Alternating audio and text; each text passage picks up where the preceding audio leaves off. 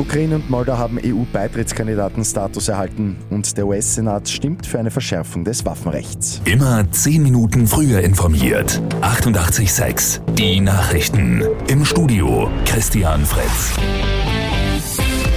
Der EU-Gipfel in Brüssel hat gestern der Ukraine und der Republik Moldau offiziellen Beitrittskandidatenstatus verliehen. Seitens der EU-Spitzen war von einer historischen Entscheidung die Rede. Der ukrainische Präsident Volodymyr Zelensky hat sich dazu auch auf dem Kurznachrichtendienst Twitter gemeldet. Er spricht ebenfalls von einem historischen und einzigartigen Moment. Die Zukunft der Ukraine ist in der EU, schreibt er. Einen Monat nach dem schrecklichen Massaker an einer Volksschule in Texas hat der US-Senat jetzt ein Gesetz für einen besseren Schutz vor Schusswaffengewalt beschlossen. Die Reform wurde mit einer überparteilichen Mehrheit von 65 zu 33 Stimmen verabschiedet. Der Entwurf sieht unter anderem schärfere Prüfungen auf Vorstrafen bei Kaufinteressenten vor.